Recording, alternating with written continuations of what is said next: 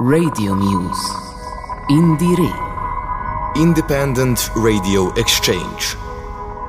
Radio Muse Network is part of the Indire project, which is co funded by the Creative Europe program of the European Union.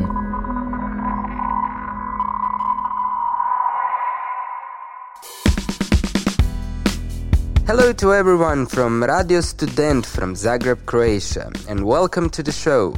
This broadcast is a radio show brought to you by the Radio Muse Network as a part of the project Indire, in which we are covering and sharing the news about new releases of local quality, non mainstream music.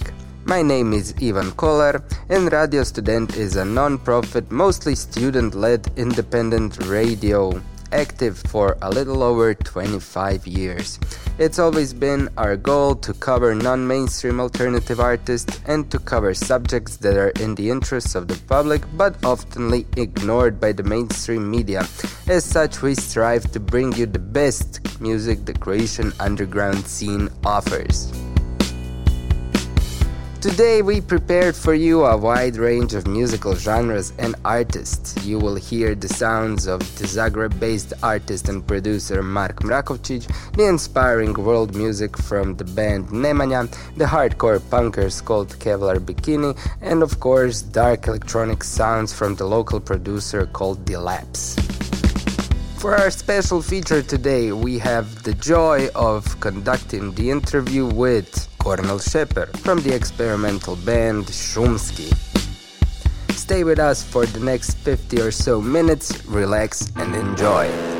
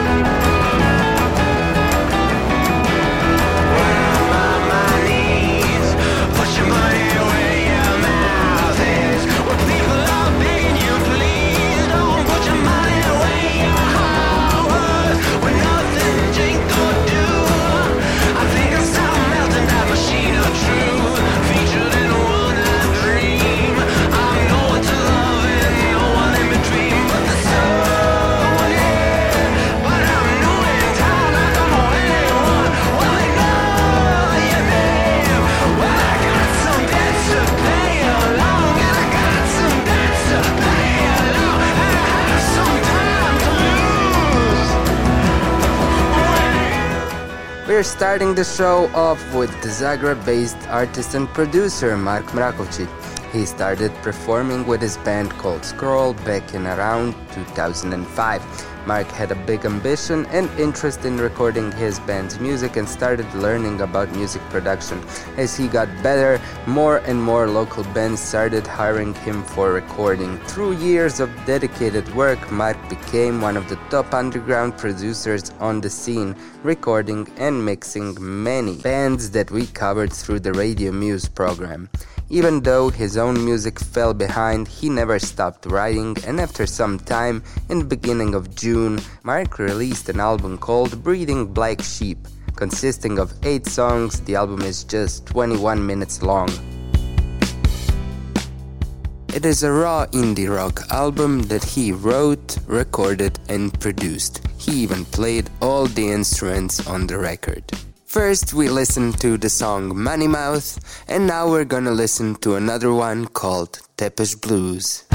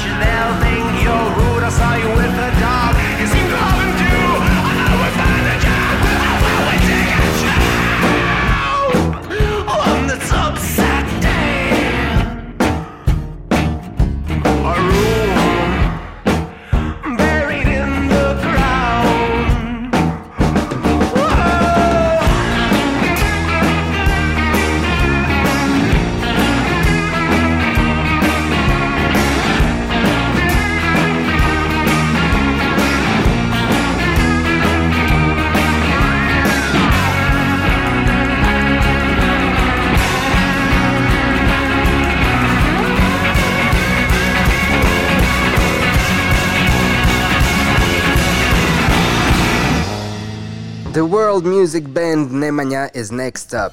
It is a band formed by Luka Šipetic who wrote the album in Pula in Istria.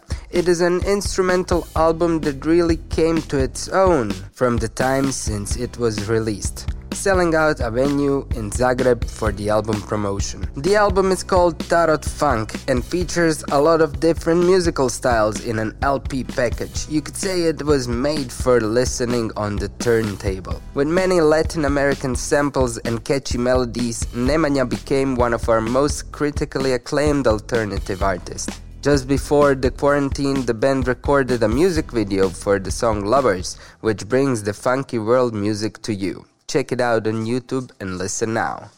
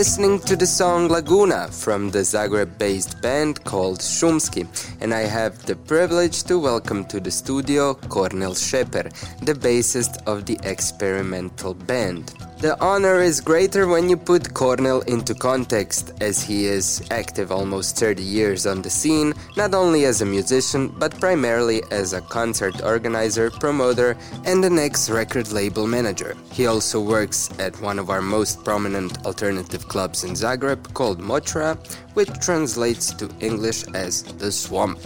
His career is rich and full with many ups and downs, some of which he will share with us in the upcoming minutes. Hi, Kornel.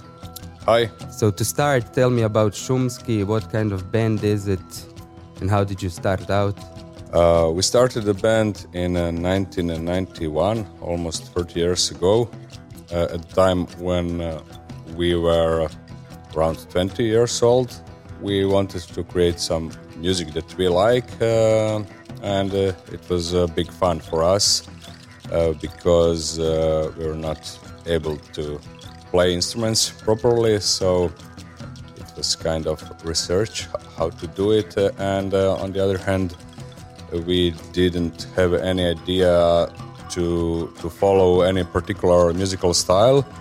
So we were just uh, playing, uh, and it was kind of a game for us. Uh, so uh, it's hard to say what musical style it was in the beginning. Mm, I remember that some people described it as a mixture of uh, kraut rock, uh, cartoon music, uh, minimal, minimalism, noise rock, and I don't know, even world music.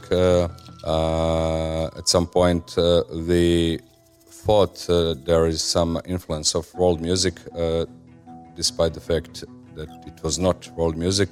But I remember we were creating some some um, labels. Like uh, one of uh, those was uh, ethnocore, how mm-hmm. to ex- describe this music. Uh, yeah, so that's how we began, and uh, we had uh, some interesting influences at that time.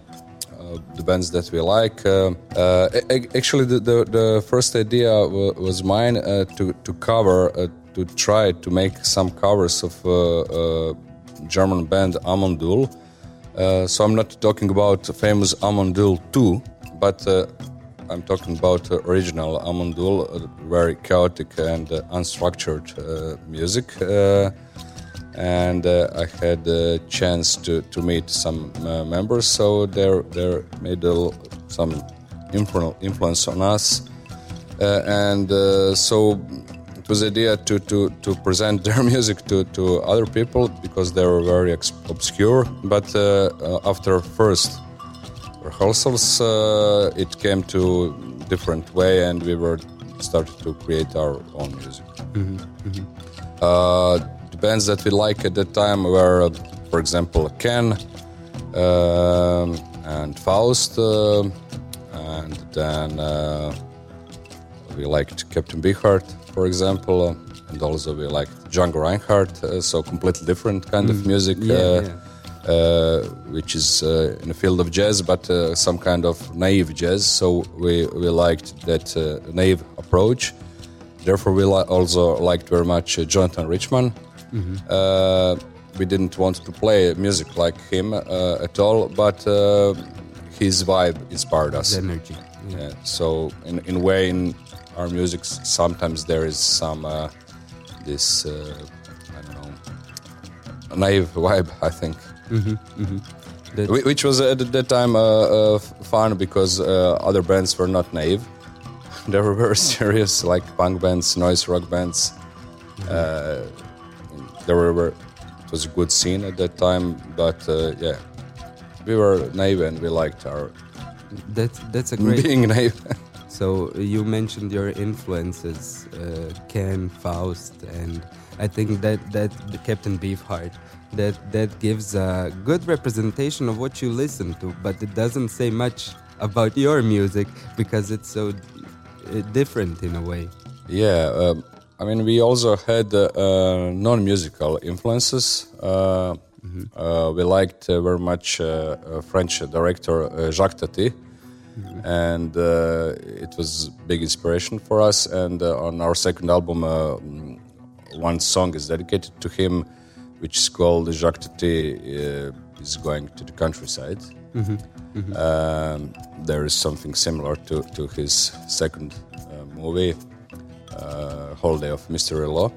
Uh, also, we liked uh, a French writer, uh, Blaise uh, who made a big uh, non-musical inspiration uh, for us. But at, at some point, uh, his poems sometimes sounds like like music, and it's really vibrant uh, poetry. Our, our last album is somehow connected to Blaise Cendrars. Uh, you can even hear his poem in, as part of our song. So you started out in 1991. Uh, you were in your 20s then. Yeah, I was 20, 20. You were you, you were students. Yeah, we were uh, students. Uh, yeah, um, personally, I was not much interested in- in school, yeah, in university. Studying, yeah. Uh, so yeah, Could you describe the scene back then? Because you were in your full youth power, you know what I mean? And you could see things through different eyes, especially because it was those were hard times in the 90s uh, to be in this region of the Balkans, you know. So, uh, how did music survive those years, and how did you look at music? Because there were bands that did anti-war songs, but you were some some some years younger than them. Did you? How did you look at the music scene in the early '90s?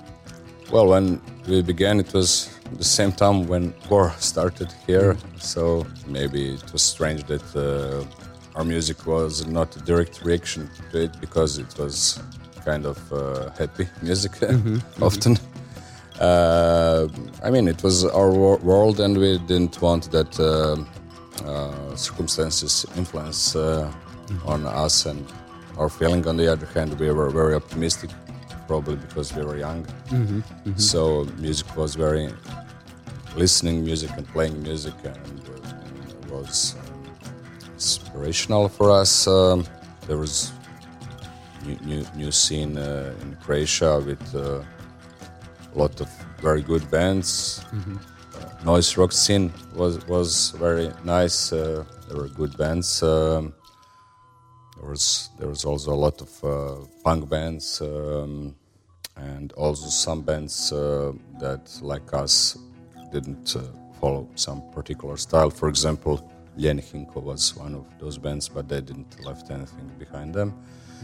Uh, at the time, uh, it was uh, extremely popular um, and, uh, and actually important uh, fanzines uh, because yeah, there was time before internet and uh, mainstream media didn't support uh, much underground scene. So fanzines were very important, and there were probably hundreds of fanzines in Croatia. Like each village had a few fanzines, and the people were very good connected uh, over letters and uh, phone calls. Um, so we were reading fanzines, uh, and uh, it was the only way to get the information about what is going on in the music or also in the scene, not only for the music for some social uh, context and uh, topics. Uh, also, mm, small independent labels were important at that time. I had one of them. It was called Kekere Aquarium. It began in '92 and it lasted till 2000, so almost 10 years.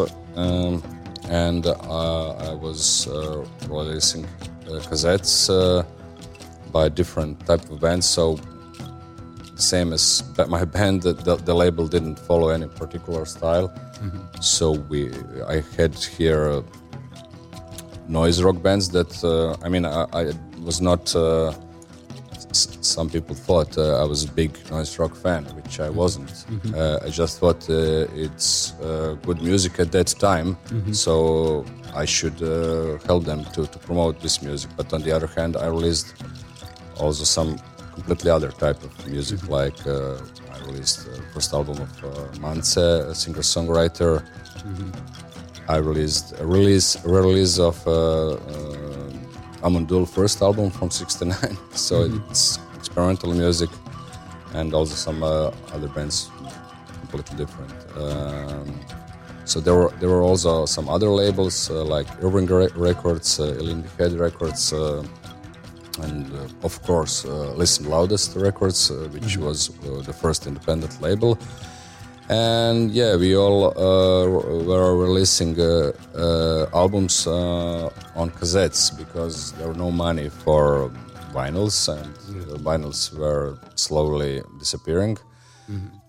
so it was very cheap to release a cassette and uh, we uh, were able to do it in our own way mm-hmm. so mm-hmm. yeah it was also important at that, that time mm-hmm. would you clubs were dead uh, at that time. No, no clubs, uh, especially in smaller cities. So bands were playing in bars, uh, and sometimes in clubs that were sometimes working, sometimes not. Mm-hmm. Clubs were dead. You said uh, yeah. so. There was no actual. I mean, times were hard, so the culture is always the first thing to go. Yeah, the, that's that's right. Arts. Yeah. So uh, where did those bands play? You mentioned bars. Uh, yeah, in, in, bars and uh, sometimes in some uh, old clubs that were not working regularly. Mm -hmm. Just open for that. Yeah, yeah, yeah. And then uh, the thing is, um, mm, in in the middle of 90s, uh, there was a really big need to organize something for, for young people, uh, especially for the musical field, uh, mm-hmm. to to uh, have the space for mm-hmm. concerts mm-hmm. because there were not regular there was not regular space for concerts, and then there was a group of people uh, at that time uh, from different bands, different label, and I was involved, and uh, we gathered together and said, okay nobody wants to give us a chance uh, yeah. to do it uh, because earlier we asked uh, some of those clubs, some institutions, give us space to work. Yeah. We will work for free, no problem, but give us space to do a show. This is not possible. It was an era of um, big, to say, nationalism, mm-hmm. and uh, you know, at, at, that time you could imagine some programs that. Um, glorify national feelings were uh, acceptable. Mm-hmm. So we said, okay, uh, we'll do it our own way, and uh, uh we organized. It was uh, around ten people from, uh, as I said, different bands and mm-hmm. labels, and some of them already had some small, very small experiences of organizing concerts. And we started seriously working. First, we were um, renting uh, different uh, spaces like bars, uh, also closed cinemas, mm-hmm, um, mm-hmm. and um, and also some some clubs that were not working regularly. And our shows at that time were very successful, despite the thing that the bands that we do that we were uh, booking were not really popular. Yeah, yeah, So we were inviting a lot of East European bands and also mm. Croatian bands, but uh, people were hungry for music, yeah, yeah. Um, and uh, we had very uh, positive response. Uh, and uh, it gave us uh, a feeling that uh, we can go further. So after a while, we founded the club uh, Mochvara, mm-hmm. uh, and that's another story. That's another story. Yeah, that's cool. That's cool. And not a lot of people know the scene in the 90s because it was very much alive and people were working towards something.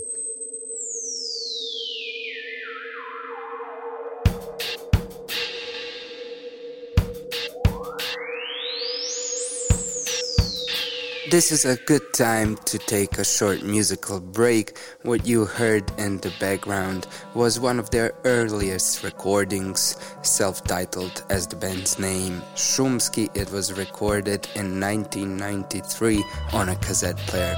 We will now listen to the song called Tito. Enjoy, and we'll be back in a few moments.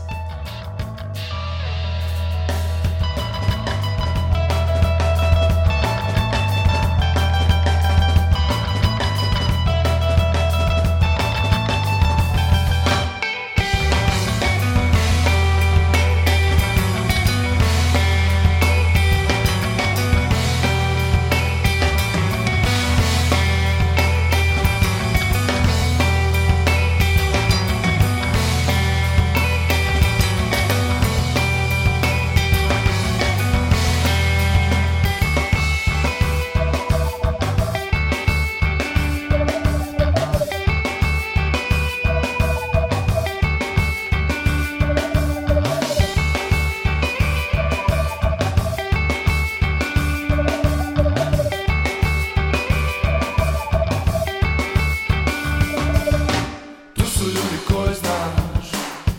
Glasove prepoznaješ U mojoj sobi to već znaš. Dođi mi te čekamo Dođi mi te čekamo U svemirskim odjelima.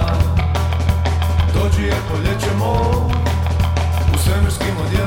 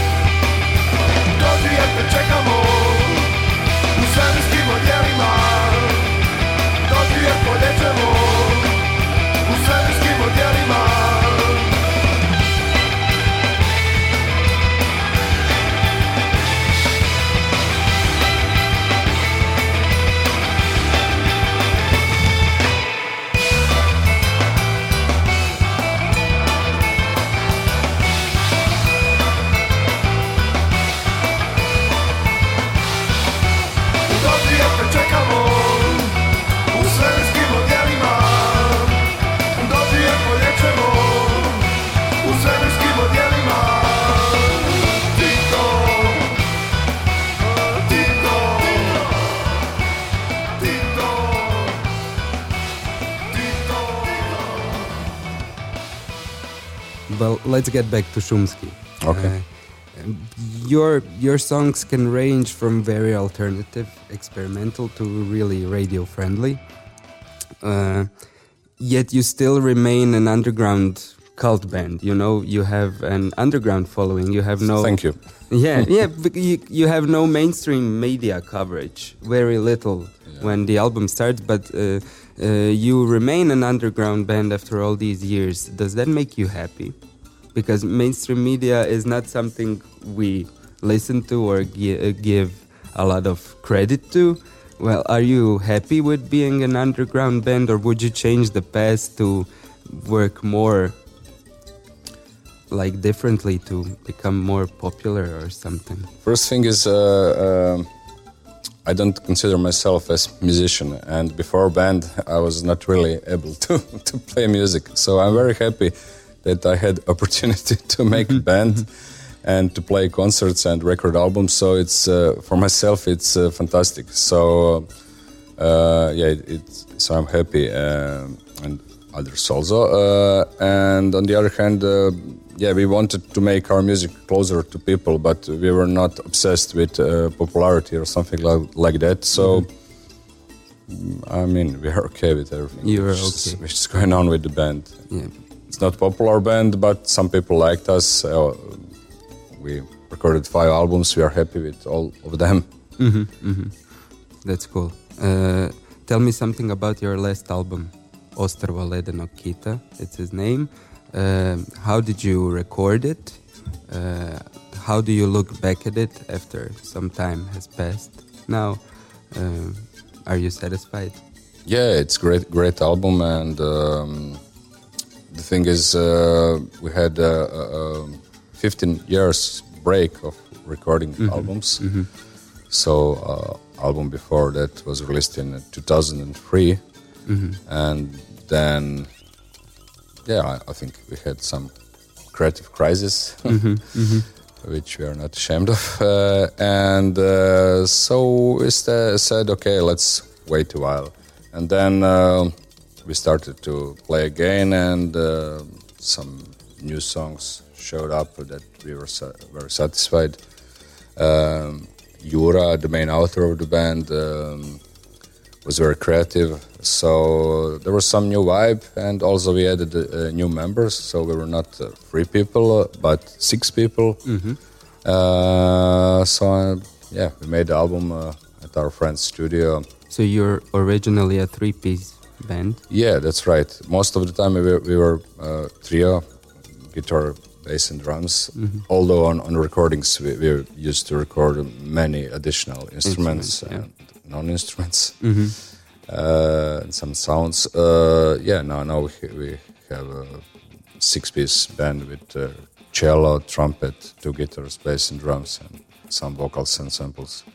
Mm-hmm. it's more complicated. Uh, mm-hmm. Maybe close live sound is now closer to, to studio sound. Mm-hmm. Mm-hmm. Yeah you you partially funded the album through a crowdfunding campaign. Uh, did that help you reach a new quality, a new level in the? Yeah, it was a great experience. Uh, um, did it surprise you the level of uh, uh, podrška support? support, yeah. Did, did the level of support surprise you? Were you expecting? No, no, no, uh, because uh, uh, we knew what we were doing. Mm-hmm, mm-hmm. Uh, actually, I had the experience before this uh, with a book uh, about Club Močvara mm-hmm. that, that I work in, and I edited this book, and the money was missing, and the book was very expensive to to publish. So we st- started a crowdfunding campaign for the 1st mm-hmm. time, and uh, so it was a big experience. Mm-hmm.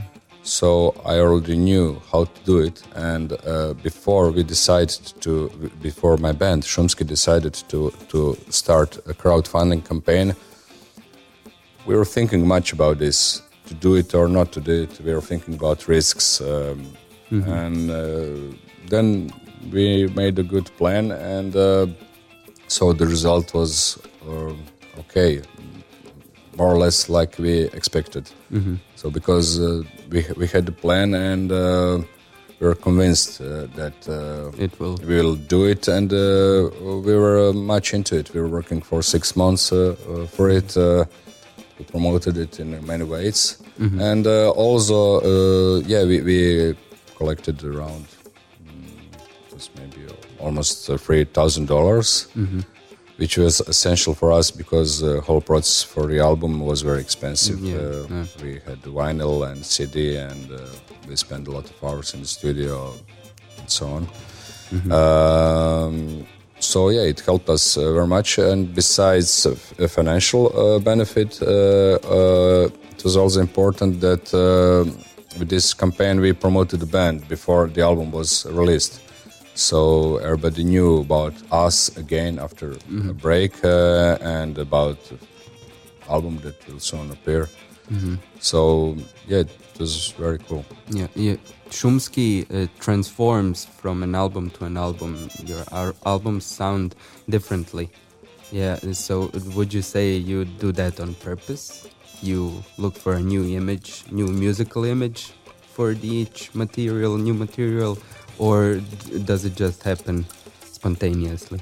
We never think about the image and we never think about uh, audience. Uh, we just like uh, play, we just make music that we like. That's all. So we don't make a concept of the album, uh, how it will look like together, and mm-hmm. Uh, what will people say. We don't care about it really. Mm-hmm.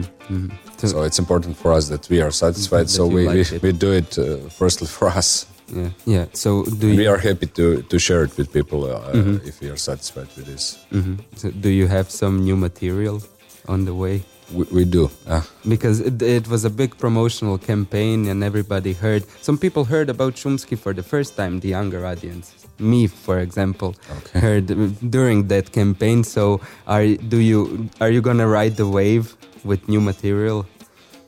I don't know. We, we, we have a luck that we we started uh, playing some new new music, and uh, we are almost um, completed the new material. So I don't know. Again, we don't think don't what think. We, who will uh, uh, how, how, people will uh, react. so we are happy with these new songs. We will soon start play some mm-hmm. of them. Cool. So we won't have to wait another 15 years for new material. It seems so. Maybe cool. two years. cool. That's about it. Thank you, Kornel, for Thank you. coming, for taking the time to speak with us. Bye.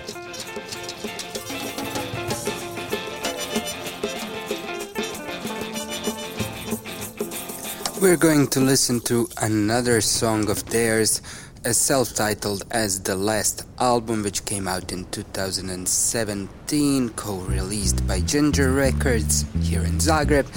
It's called Ostrvo Ledenog Kita. Enjoy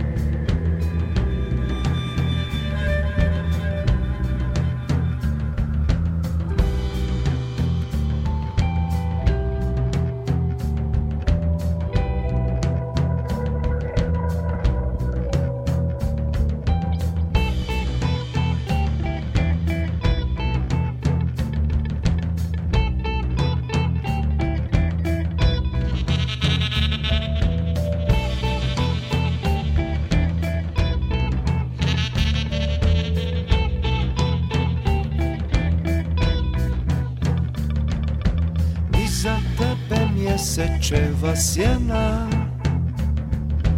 Čak i kada dišeš gorski zrak Na poljima gdje je rosa snena U zasjedi te čeka mrkli mrak Mrkli mrak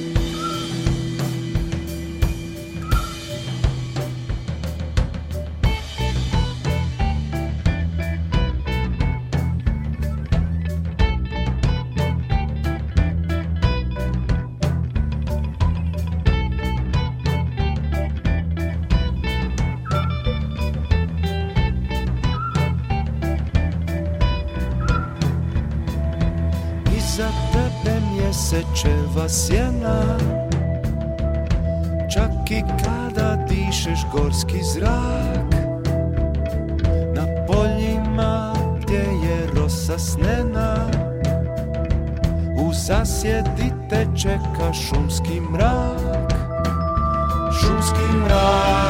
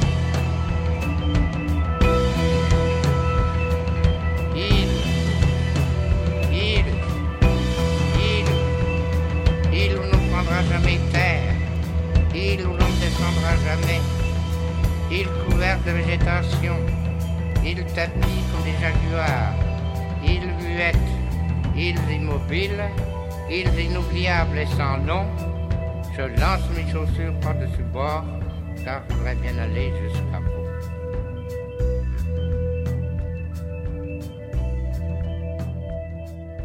Next up, we have Dilapse. Leonard Klaic, also known as Dilapse, is a Zagreb based producer who is most active in the ambiental electronic music.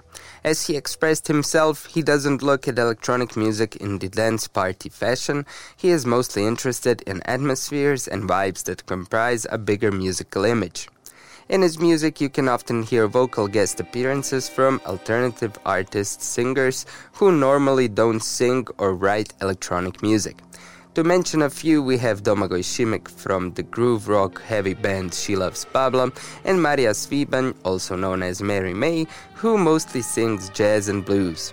Those collaborations put Dilapse in a very interesting artistic position, one which we will follow in the future. Enjoy the song called Starry Eyes, which features Mary May on vocals.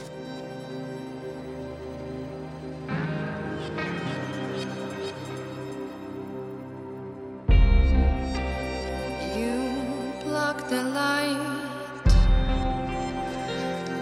from your eyes. You want to know who sleeps behind.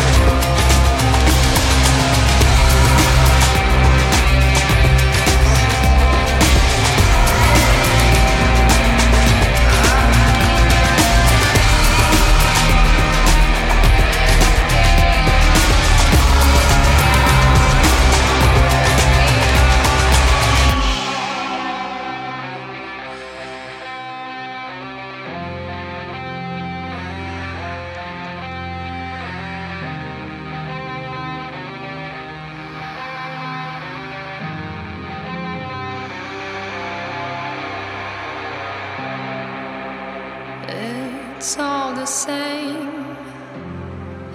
Every day, every night, you try to find